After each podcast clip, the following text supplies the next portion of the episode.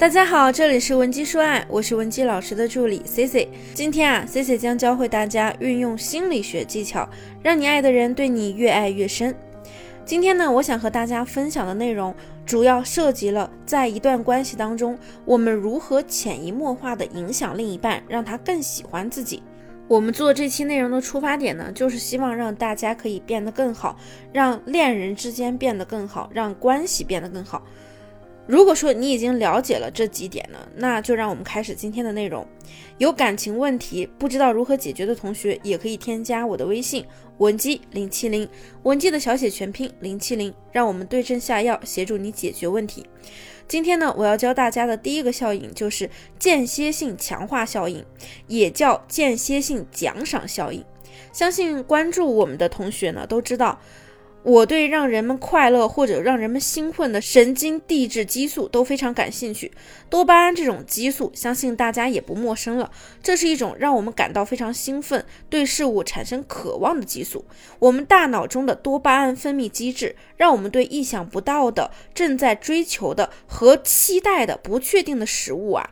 会非常的兴奋、痴迷和上瘾，而一旦呢百分百确定之后呢，反而我们的多巴胺分泌会减少。所以在恋爱中可以想象，如果你事事都有求必应，时间久了，那对方的大脑奖赏回路就会觉得呢，你的行为完全是可以预判的，他总是被满足，就毫无挑战了，慢慢的就失去了兴趣。而保证不确定性、间歇性的去满足他的需求呢，反而会令他的多巴胺一直处于一个比较兴奋的状态，因为期待和不确定已经得到了确认，那对我们大脑的奖赏系统的刺激呢就更强烈了。当然，这肯定不是鼓励大家要故意的放对方鸽子，或者说拿捏别人，或者说承诺了什么事情又不去做，绝对不是这样的，而是说我们可以在生活中适当的点缀一些小惊喜，比如说呢，平凡的工作日里的一束鲜花。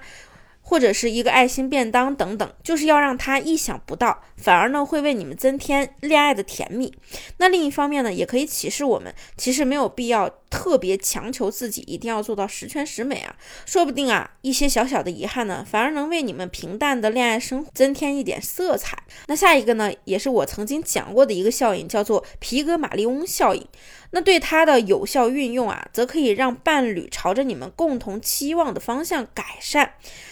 但请注意，在一段关系里，我们并不是要刻意的去改变对方，让他变成我们想要的样子，而是我们希望他能在自己的舒适范围内发展的更好，对不对？所以啊，皮格马利翁效应呢，就是指我们如果对一个人不断的去传递积极的期望，时间长了呢，就会使他潜移默化的去满足期望，反而呢发展的更好。因此啊，想要让你的伴侣变得更加优秀，就请不要吝啬你的赞美和夸奖。他们说不定呢，就会因为这种心理暗示，让被期望者在潜移默化的影响下达到期望。还有一个名字很特别、很简单的效应，叫做出丑效应。阿鲁森实验表明啊，一个完美无瑕的人，可能并不是最受欢迎的，反而是那种大家觉得呢，他平时能力很强的人。这样的人无意中犯一点错误，偶尔呈现点反差萌，这才是让人最喜爱的。我有一个朋友最近谈了恋爱，他说呢，对方是一个超级帅的大学霸，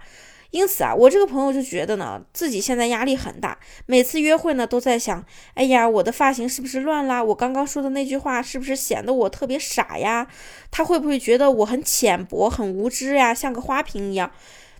在我看来呢，这些纠结啊，其实完全是不必要的。因为我这个朋友，他本身也是自己领域内非常优秀的人，所以哪怕他真的暴露出一些知识的盲点，我相信她的男朋友啊，也会觉得她又真实又可爱。所以，我们和喜欢的人在一起的时候，真的不需要时时刻刻的就去严格的自我监控，反而松弛的投入，然后享受当下，可能效果会更好。当然，这个实验同时也发现，如果大家觉得能力一般的人犯了跟前面那样的人同样的小错误时呢，人们呢反而会降低对他的喜爱程度。所以啊，这也是在提醒我们，我们最基本的自我提升还是有必要的。那好了。前面讲了两条我们可以自己做的事情，其实呢，帮助对方提升也是提高亲密关系质量的一个很重要的方法。那在心理学上呢，还有一个叫乔里之窗的实验。乔哈里之窗呢，就指出，无论是谁，我们都有自己不了解自己的地方。因此，当别人夸赞你的点刚好落在了你的盲区时，也就是你自己都没有意识到自己有这样的优点时，就会让你很开心，很容易让你对对方产生好感。最后呢，我们再来说一个刺猬法则。那很多人呢都会用刺猬这种小动物来形容自己内心脆弱、外表坚强的一面。有个故事呢，你肯定听说过，就是在冬天呢，两只刺猬啊躲在一个山洞里取暖。如果说他们躺得太远啊，就会分别被冻死；但如果他们靠得太近呢，又会被彼此扎得鲜血淋漓。所以从这个预言出发呢，刺猬法则也是在建议我们要找到情侣间的一个合适的距离，既能够相互取暖，又不会被彼此扎到。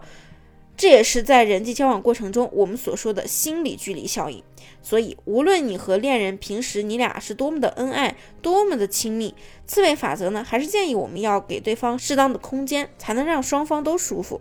比如说呢，大家经常讨论的，要不要查男人的手机呀？我们就可以把它定为情侣之间的一个边界。也就是说，如果非要看，就在对方知情并且允许的情况下去看。其他时候呢，还是要有边界感的，彼此尊重隐私权。好了，今天这五个原则你都记住了吗？快来分享一下你的心得。如果说你对我们今天的内容感兴趣，也可以点赞收藏。有感情问题的同学，添加我们的微信文姬零七零，文姬的小写全拼零七零，发送你的具体问题，即可获得一到两小时一对一免费情感分析服务。下期呢，C C 会给你带来更加全面的情感干货分享。文姬说爱，迷茫情场，你的得力军师。